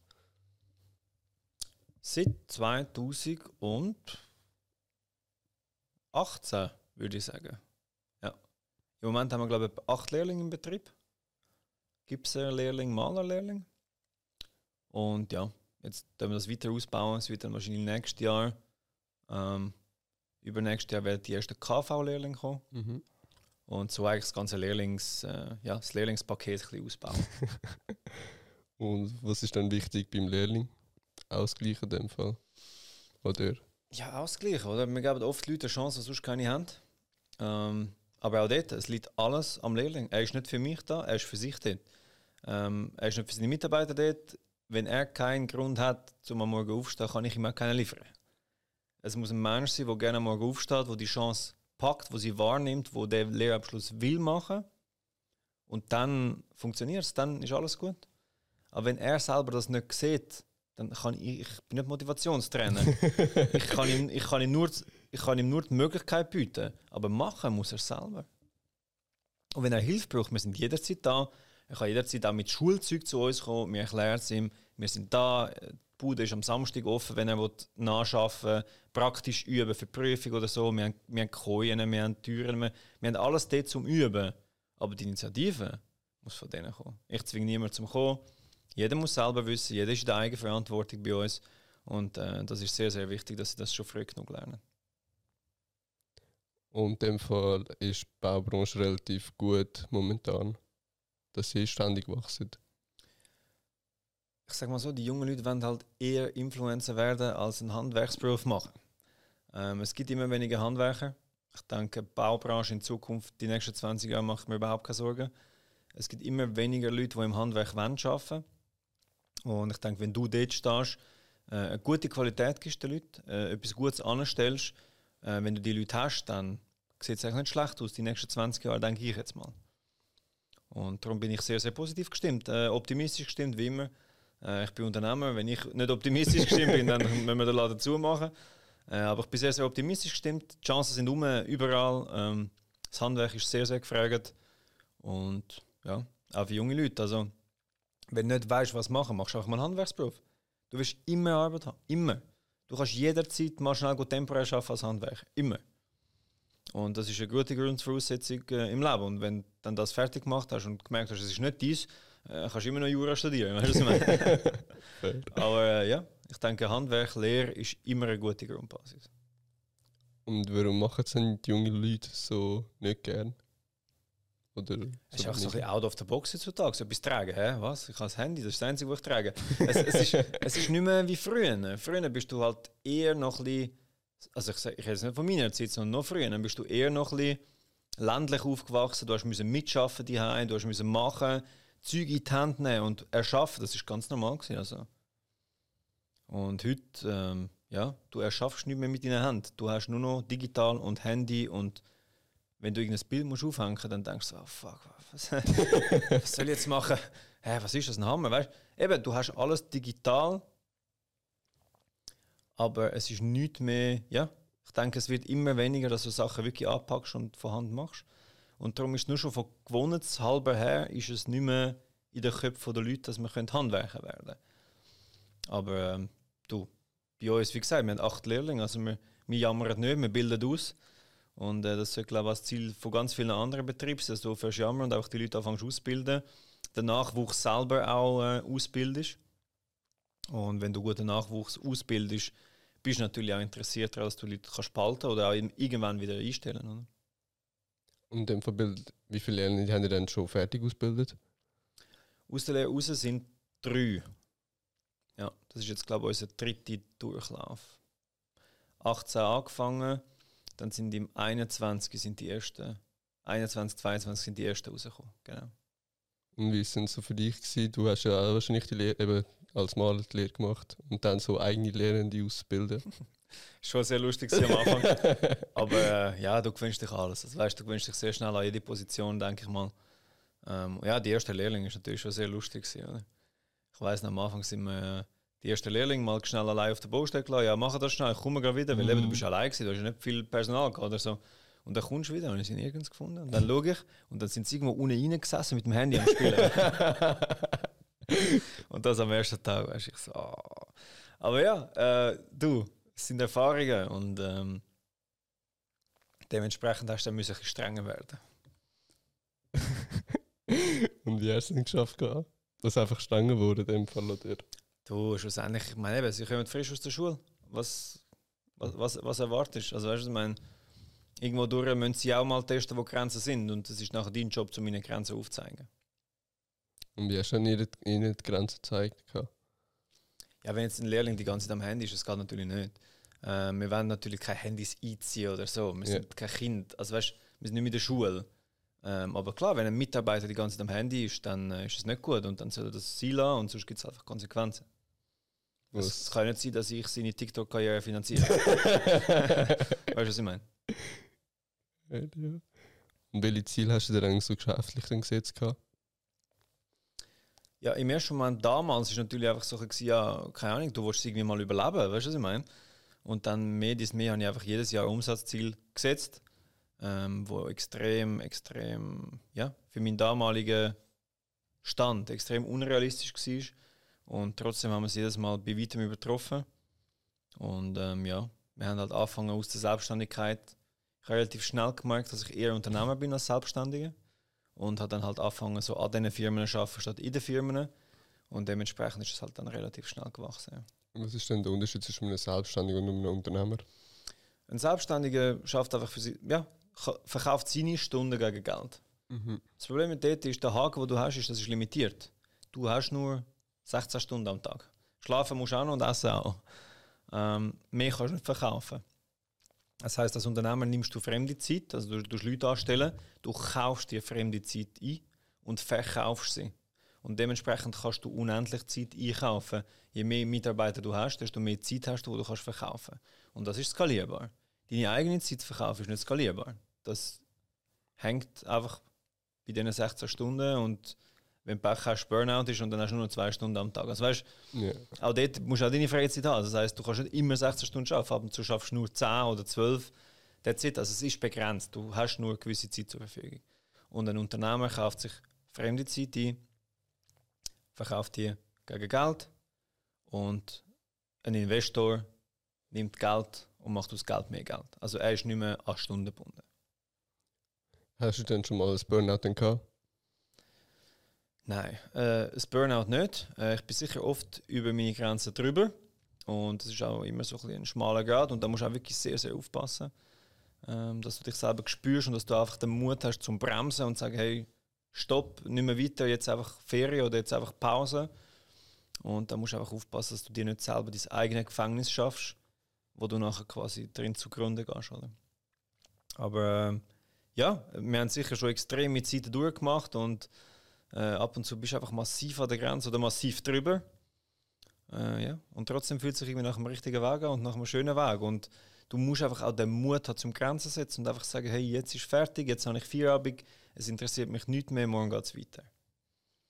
Und ich glaube, dich abgrenzen können und Abstand nehmen können und das ist so wichtig. Und dir eben auch die Zeit nehmen und auf den Körper hören, ähm, das ist so, so wichtig. Und ja, je mehr Jahre ich eigentlich Unternehmertum gemacht habe, desto wichtiger ist es auch geworden. Wie mit deinen zwei Handys in dem Fall? Geschäftshandy, Privathandy. Du kannst symbolisch einfach das Geschäft auf die Seite legen, hast überhaupt nichts mehr mit dem Geschäft zu tun. Bist auch irgendeine Privatperson, die niemand kennt. Äh, deine Mutter schreibt dir, hey, wie geht's? Weißt einfach ganz alltägliche Dinge. Und das ist mir einfach sehr, sehr wichtig, dass ich auch noch äh, privat kann einfach sein und ja, nicht einfach muss immer der Unternehmer sein oder in der Rolle vom Unternehmer sein, sondern auch einfach mal in die Rolle, äh, ja, kann switchen von einem ganz normalen Mensch, der muss posten. Welche Zahl hast du dann äh, ganz am Anfang dann im Kopf, wo umsatztechnisch hast du machen? Ähm, das war gar nicht so einfach. Ich habe ich habe nicht wirklich gewusst, also das erste Jahr hatte ich kein Ziel. Gehabt. Das erste Jahr habe ich einfach mal gemacht, weil Ja. ich, ich es nicht können greifen Und dann das nächste Jahr habe ich gedacht, also komm, ich verdopple das. That's it. Und dann ist es eigentlich immer so, ich wollte es auch jedes Jahr verdoppeln. Und das haben wir auch gemacht. Wir haben es eigentlich praktisch jedes Jahr verdoppelt. Ähm, das Jahr auch wieder. Und ähm, ja, verdoppeln ist jetzt dann langsam vorbei, würde ich sagen. Das ist ja. Ähm, weil irgendwann kommst du natürlich einfach in eine Range rein, wo, wo eine Verdopplung ähm, klar schon möglich ist. Aber bist du auch parat, den Preis dafür zu zahlen? Ähm, weißt du, wenn du jetzt irgendwie auf 100.000 zu 200.000 kommst, ist etwas anderes, als wenn du irgendwie auf von 50 Millionen auf 100 Millionen gehst. Weißt du, die Schritte sind natürlich komplett anders. Und wie gesagt, das Ziel ist nicht bigger and better. Es, weißt, es ist nicht immer nur größer, sondern irgendwann ist auch der Punkt, wo du sagst, hey, eigentlich haben wir eine gute Größe erreicht. Jetzt tun wir das, was wir haben, einfach besser machen. Und das ist für mich so ein der Case, dass ich äh, nicht nur Größe will. Eben am Anfang ist klar, oder? du willst wachsen, aber irgendwann kommst du an einen Punkt, wo du sagst, hey, vielleicht ist Wachstum das Jahr gar nicht so wichtig. Vielleicht ist das Jahr Qualität wichtiger oder Organisation, Prozess. Ähm, es gibt, ja, es kommt halt wirklich das Unternehmertum auf dich zu. Es fängt jetzt erst eigentlich an Spaß machen Und ja, tricky Sachen dabei, immer wieder und immer wieder herausfordernd. Aber ja, das ist es, die Abwechslung, das anders, das immer wieder neu und spannend und schon sehr, sehr, sehr schön, ja. Was sind denn so tricky Situationen denn gewesen? Tausende. Oder die tricky ist? ja, es gibt immer, immer, immer Sachen. Ähm, es gibt immer Sachen, die dich sehr herausfordern. Das kann sein mit, ja, mit Sachen, wo du am Anfang zum Beispiel nicht weißt. Du laufst überall drin, wo du nur drin laufen kannst. Äh, du hast keine Ahnung, du machst jeden Fehler, den du machen kannst. Ähm, aber ich glaube, das macht es ja aus, oder? Klar, wenn du einen Fehler gemacht hast, solltest du nicht das zweite Mal machen. Aber einfach ja, den Weg gehen und ab und zu halt einmal voll reinlaufen und einfach wieder aufstehen, weiterlaufen und wieder voll reinlaufen, wieder aufstehen, weiterlaufen. Ich glaube, das ist auch das, was dich ein bisschen formt als Mensch und das ist auch das, was der Weg eigentlich ausmacht. Klar, du kannst ja schon bei den anderen schauen und versuchen, nicht jeden Fehler zu machen. Also es ist auch gescheit, wenn du aus Fehlern von anderen lernst, dann musst du ja nicht mehr selber machen. Und trotzdem wirst du immer wieder reinlaufen. Also, weißt, dein Weg hat immer wieder irgendwelche neue Stolperfallen parat äh, wo aber auch sehr, sehr spannend sind. Das ist ja nicht mal unbedingt negativ, sondern einfach spannend und du lernst, wie mit diesen Situationen umgehen. Es ist ein Prozess. Hättest du mich vor sieben Jahren in die Position von heute gerührt, ich wäre gestorben. Ich wäre einfach gestorben auf Platz. Und heute ist es einfach ganz normal. Daily Business, es gehört dazu. Ich bin zu dem Mensch geworden und das ja nur wegen dem ganzen Weg, wegen diesen ganzen Stolpersteinen, wegen diesen ganzen Herausforderungen. Und ähm, ja, das hat mich schlussendlich zu dem gemacht, was ich heute bin. Und ich würde den Weg nie missen. Auch wenn es ganz viele schwierige Sachen hat. Und, aber ich glaube, das ist ja das, was dich vorwärts bringt, was dich entwickelt. Und ja, für das bin ich sehr, sehr dankbar. Ja. Was war denn so das grösste Problem, das ihr hattet? Also es hat jetzt nie so ein massives Problem gegeben, dass es wirklich so krass rausgestochen wäre. Aber egal was ist, oder? Am Anfang, äh, ja, bist du allein, hast zu wenig Geld, dann irgendwann hast du zu wenig Leute, dann hast du genug Leute, aber zu wenig Aufträge, dann hast du zu viele Aufträge und zu wenig Leute. Weißt du, es ist immer ein Schrauben und ein Schaffen. Dann hast du zu viele Leute und zu wenig Prozess, dann hast du Prozess, aber die funktioniert nicht. Dann hast du wieder ja, dann gibt es wieder einen Personalwechsel, dann musst du wieder neu schauen, dann sieht es wieder aus, als würde die ganze Welt zusammenfallen, dann baust du wieder von vorne auf und dann ist wieder etwas und dann kündet irgendjemand, wo du denkst, hast, ist auch wieder sehr wichtig und die ganze Welt geht wieder zusammen und du laufst weiter und probierst wieder und weißt du, was ich meine? Das ist so ein ja, so ein Zirkus Aber trotzdem stehst du am Schluss da und merkst, ah, es hat alles einen Sinn gehabt. Wäre das nicht passiert, wäre das nicht passiert, dann hätte ich das nicht können machen und dann wären wir die. Weißt du, was ich meine? Am Schluss hat trotzdem alles irgendwie einen Zusammenhang und das ist bei mir so, ich vertraue einfach auf den Weg. Egal was passiert, ich, ich wehre mich nicht dagegen. Ich nehme es an, ich lasse es passieren, ich trage Konsequenzen, ich tue das wieder einfädeln, dass es funktioniert und ich vertraue einfach auf den Weg, dass es genau so kommt, wie es kommen muss. Und das gibt mir eine gewisse Leichtigkeit, das gibt mir eine gewisse Sicherheit und ich, ich, will das, ich werde immer so weitermachen, dass ich einfach auf den Weg vertraue, dass ich nicht zweifle, dass ich nicht sage, oh, wieso ich? Und in die Opferrolle gehe. Ja, was willst du machen? Willst du am Boden liegen und warten, bis du stirbst? Nein. Steh auf, mach und bring es an, egal wie. Weißt du, was ich meine? Und äh, ja. Es gibt immer Situationen, wo du in eine Opferrolle gehen und sagen, warum ich? Aber weiter geht's. Einfach machen. Vertrauen, es ist genau so, wie es muss sein. Es kommt genau so, wie es muss. That's it. Und das ist so für dich so das größte persönliche Problem gewesen? Oder hat's Persönliche Problem, ja. Keine Ahnung, einfach mal auch am Anfang das Ganze reinwachsen, oder? Es ist auch alles neu, immer neu, immer groß. Immer, weißt du, du bist ja nicht der Unternehmer gewesen, sondern du bist irgendein Maler und hast müssen in die Rolle vom Unternehmer reinwachsen. Und ja, es war einfach ein riesiger Prozess gewesen, oder? Es, es, aber am Schluss ja, ich habe das gesehen, ich habe das wählen, ich habe das mit allen Mitteln vorantrieben, die ich hatte. Und dementsprechend hat es auch funktioniert, oder? Ja. Was haben die dann, wie viel Umsatz wollen die denn das Jahr machen? Äh, also. ja, ich sage, wir sind sicher so im zweistelligen Millionenbetrag, was wir im Bau umwälzen. Ähm, ja, aber eben, wie gesagt, es ist nicht das Ziel zum gross machen oder viel machen, und plus ist auch die Frage, du kannst 100 Millionen Umsatz machen und 1 Million Verlust. Und dann hast du einen, der 100.000 Umsatz gemacht hat und 10.000 Gewinn. Er hat mehr verdient als du. Verstehst du, was ich meine? Umsatz ist nicht wichtig. Wichtig ist zum einen, dass du eine gute Qualität anbringst und dass du es rentabel anbringst. Weil am Schluss ist ja nur wichtig, was übrig bleibt. Und nicht, was, wie viel Umsatz du machst. Weißt du, was ich meine? Eben, kannst 100 Millionen Umsatz machen und Verlust. Und darum, es ist nie wichtig, dass es einfach viel ist oder groß ist, sondern es muss gut sein, es muss seriös sein, es muss einen Wert stiften und dann ist es auch rentabel.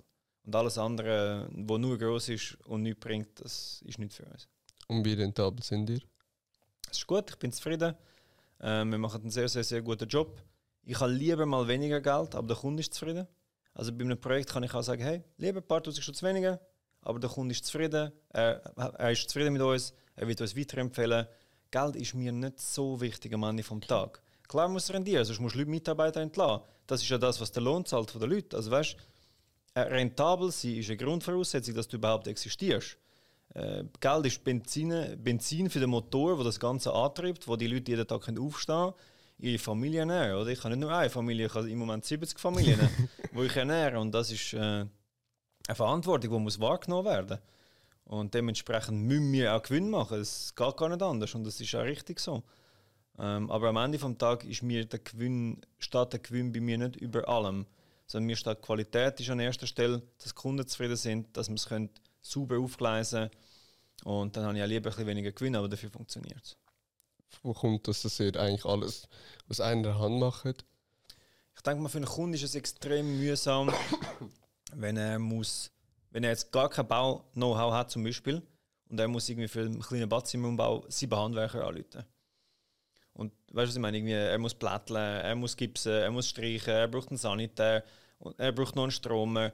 Und einfach so das alles koordinieren ist ein riesen Pain. Vor allem, wenn du noch überhaupt keine Ahnung vom Bau hast. Und wir mhm. haben angefangen, Gesamtverantwortung über alles übernehmen. Ähm, auch für Verwaltung, so ein Standard-Mieterwechsel. Du musst streichen, Boden schleifen, versiegeln äh, und noch schnell reinigen, zum Beispiel. Und so haben wir das System eigentlich entwickelt, dass wir alles aus einer Hand anbieten, wenn es gewünscht ist. Du kannst bei uns auch nur eine Arbeitsgattung haben, also sprich nur den Maler oder nur den Gipser oder was auch immer du brauchst. Aber am Ende des Tages ähm, ist das alles aus einer Handsystem sehr, sehr, sehr beliebt, weil wir viel von der Verantwortung übernehmen und dir eigentlich die Verantwortung abnehmen. Und du eigentlich ja, nur noch einen Ansprechpartner hast für die gesamte Bau. Oder? Und das ist auch bei Bauleiter und Architekten und so sehr beliebt, weil du einfach weniger Schnittstellen hast mhm. und nur mit einer Person musst reden. Und äh, ja, das Konzept fahren wir sehr, sehr gut. Werden wir natürlich auch noch viel weiter entwickeln und ausbauen. Es ist ein sehr, sehr gutes Konzept. Ähm, ja, das ist so ein bisschen das. Und das hat sich eigentlich aus dem Verwaltungsservice aus entwickelt. Und jetzt sind wir eigentlich mit dem überall unterwegs. Genau. Und die 70 Mitarbeiter sind bei euch intern angestellt? Das sind die, die angestellt sind. Und alle anderen, ähm, ja, wir haben natürlich auch noch viele Partnerfirmen, Gruppen, die für uns arbeiten. Das ist alles äh, auch noch am ganzen Apparat angehängt. Ähm, wir haben eine Firma, die zum Beispiel nur Bauschäden macht. Also wenn du einen Kratzer im Glas hast, können wir den rausschleifen. Wenn du ein Hick im Paket hast, können wir den retuschieren. Äh, du musst nicht alles Futter rühren, sondern wir können es auch so imitieren, dass es gut aussieht. Das ist zum Beispiel auch eine Abteilung, die wir haben, die machen nur Bauschäden, das ist die Oberflächensanierung. Ähm, ja, so für, jede, für jedes Problem, in Anführungszeichen, auf dem Bau, versuchen wir eine Lösung anzustellen. Wie ist es denn so, alles Mögliche zu managen? Ähm, das ist nicht, also ich manage nur meine Geschäftsführer. Geschäftsführer managen ihre Projektleiter, Projektleiter managen ihre Vorarbeiter und Vorarbeiter managen Mitarbeiter. Mhm. Ähm, es ist wichtig, dass du ganz klare Struktur hast, weil ohne die Struktur kannst du gar nicht skalieren. Es ist gar nicht möglich. Du kannst ja, ich kann nicht 70 Leute koordinieren. Also dann gehe ich direkt ins Spital. Weißt, es, es geht nicht. Also, weißt, es muss Hierarchie haben, es muss äh, Strukturen haben. Und klar, auch dort, man ist dran, man ist am Verbessern, man schaut, was funktioniert, was funktioniert nicht. Und du hast nicht einfach ab Tag eine Struktur, sondern mit dem Wachstum musst du die auch implementieren. Das heißt, du musst dir auch wieder Zeit nehmen, um schnell anhalten und sagen, okay, ähm, ja, welche Strukturen können wir einführen, die Sinn ergeben, die es den Leuten einfacher machen. Wie kann ich meinen Mitarbeitern das Schaffen einfacher gestalten? Und ich glaube, das ist, äh, ja, das ist ein sehr, sehr wichtiger Punkt dass man ab und zu schnell anhaltet und schaut, hey, wie können wir es besser machen, wie können wir es einfacher machen. Weil nur Wachs ist auch ungesund, oder? Es muss stabilisiert werden, damit du nachher auch wieder kannst vorwärts gehen kannst. Ja. Und wo hast du denn so die ganzen Strukturen gelernt, wie du was musst machen Gar nicht. Also ich meine, ich habe natürlich immer Unterstützung von Leuten, die Profis sind. Ähm, da nehme ich mir sehr, sehr gerne wieder Unterstützung zur Hand. Sind wir wieder bei der gleichen Regel, egal was machst, mach nicht selber.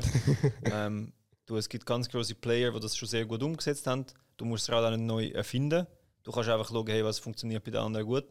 Du kannst die Teil übernehmen, die für dich gut funktioniert und der Rest lässt einfach sein. Und äh, ja, entwickelst so dein eigenes Konzept, oder? Was sind denn solche große Player?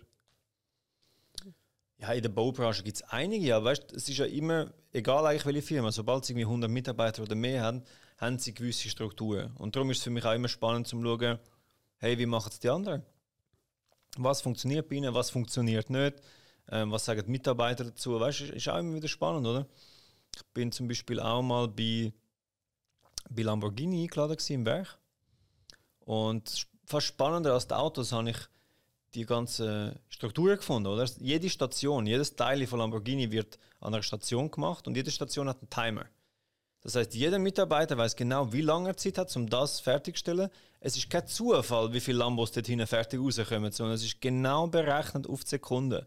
Und das ist einfach sehr, sehr inspirierend. Oder? Auch andere Branchen zum Anschauen. Ähm, wer, ja, wer, wer löst es wie, oder? Weil auch die haben ja ein paar hundert Mitarbeiter, oder? Und so ist halt, ja, du nimmst einfach überall ein kleines Stückchen mit, wo du cool findest, wo du denkst, hey, das könnte ich bei mir auch implementieren. Äh, du hast in den Rucksack rein und am Schluss hast ein gutes Teil, das für deine Firma funktioniert. Weil es muss ja eine Massanfertigung sein. Du, wenn nur weil es dort funktioniert, heißt nicht, dass es bei dir funktioniert, sondern du musst es ein auf deine Firma, auf deine Bedürfnisse, auf deine Mitarbeiter zuschneiden. Und äh, ja, du merkst, es hat nicht mehr viel mit Malen zu tun. ja. Und dafür bist du dann verantwortlich, die ganze Strukturen setzen, Prozesse setzen und nicht wirklich eh exekutiv in Malen. Genau. Das Tagesgeschäft ist nicht groß bei mir. Klar, wenn wir jemanden anrufen, hey, gehen wir einen Bau anschauen. Also, gehen wir einen Bau anschauen, ich komme, äh, ein Projektleiter von mir läuft schon mit. Er wird es nachher offerieren, er wird es ausführen, aber ich bin natürlich schon da. Also weißt du, auch für meine Kunden, die mich kennen oder Leute, die sagen, hey, ähm, komm doch mal schauen, ich bin um. Ich, und das gibt mir auch die Abwechslung ich bin jetzt auch nicht der Mensch, der da ist, um den ganzen Tag Strukturen zu schaffen. ist, nicht, ist nicht meins. Ähm, aber trotzdem gibt es Sachen, die müssen gemacht werden und ich mache das fertig. Ich organisiere das, ich, ich schaue, hey, was könnte funktionieren, was nicht. Und trotzdem bin ich natürlich auch immer wieder auf den Baustellen und ein dort und ein da. Aber nicht wirklich aktiv im Tagesgeschäft beteiligt. Ja. Kommen wir langsam zum Ende. Welche drei Tipps würdest du 20-jährigen Ich geben? Meinem eigenen Ich, mhm. 20. Äh, ja, machst du jetzt schon selbstständig, musst nicht warten bis 23. äh, du, wenn du das Gefühl hast, du musst etwas machen, mach es einfach. Probier aus, ist gleich, ob es schief geht, spielt keine Rolle. Weil wenn es schief geht, hast du es ausprobiert. Ähm, das ist es, das Ausprobieren. Das nicht, es muss nicht klappen. Du kannst einfach alles ausprobieren. Klar, du musst mit der Ernsthaftigkeit ausprobieren, dass du willst, dass es klappt. Aber selbst wenn es schief geht, ist es egal. Mit 20, es spielt keine Rolle, du kannst alles ausprobieren. Und das ist es. Du musst nicht jetzt schon wissen, äh, welches Auto du morgen willst fahren und welche Firma du willst und was du willst und wo du willst, sondern es ausprobieren. Probier alles aus. Und irgendwo landest du vielleicht irgendwo auf einem Ort, weil du das ausprobieren lernst neue Menschen kennen, neue Firmen kennen, neue Türen gehen auf und irgendwo landest du vielleicht an einem Ort, wo du sagst, hey, das ist es. Oder du siehst etwas, wo du sagst, hey, das ist es und das mache ich selber gerade. That's it, ausprobieren. Das ist sicher Punkt 1, was sehr, sehr, sehr wichtig ist. Punkt 2, Positivität. Hör auf dich im Negativspirale, in der Opferhaltung drehen. Egal was passiert im Leben, du bist dafür verantwortlich. Und du bist, de, bist verantwortlich dafür, wie du damit umgehst. Passiert etwas Gutes? Gut. Passiert etwas Schlechtes? Auch gut. Entwickle eine Einstellung, dass du, egal was passiert, dass du es annimmst, dass du nicht dagegen kämpfst, dass du das Beste daraus machst, dass du es positiv siehst. Ähm, ich bin damals als junger Mensch sehr eher negativ gewesen, immer so ein bisschen, ah, wieso ich wieder und so. Und das wäre etwas, wo ich meinem jungen Ich würde mitgeben bleib positiv, egal was ist. Vertrau am Prozess, setz deine Ziele, lauf führen. Es passiert alles für dich, nie etwas gegen dich. Und versuche einfach mit so viel Positivität wie möglich durchs Leben zu gehen. Und der dritte und letzte Tipp, gute Frage. Ähm, gute Frage.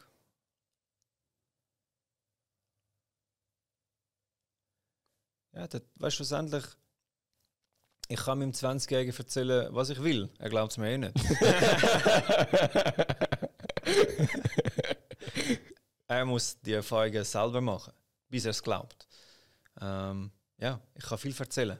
Ich habe ihm erzählt, du, schau, das Auto, das du willst, das ist im Fall gar nicht. Er denkt, pff, und jetzt, ich hole es mir trotzdem. Weißt, all das, ich könnte so viel spoilern von dem Weg, aber am Schluss, du kannst es der Weg ist das Ziel und genau ist es. Du wirst zu der Person auf dem Weg.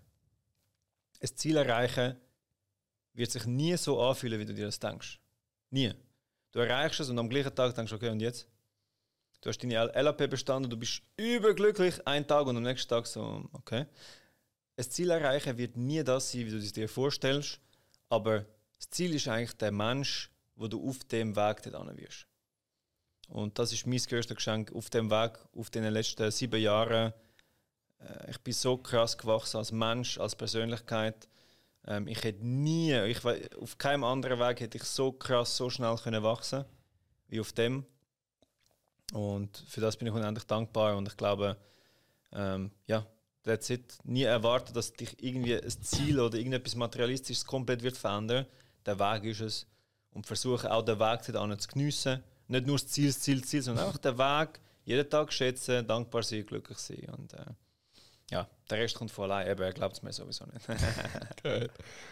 Danke vielmals, Ramon, dass du gekommen bist. Danke für deine Zeit, danke für die Einladung. Gerne. Und falls es euch auch gefallen hat, gerne einer Kollegin und einem Kollegen weiterteilen. Und bis zum nächsten Mal. Ciao zusammen.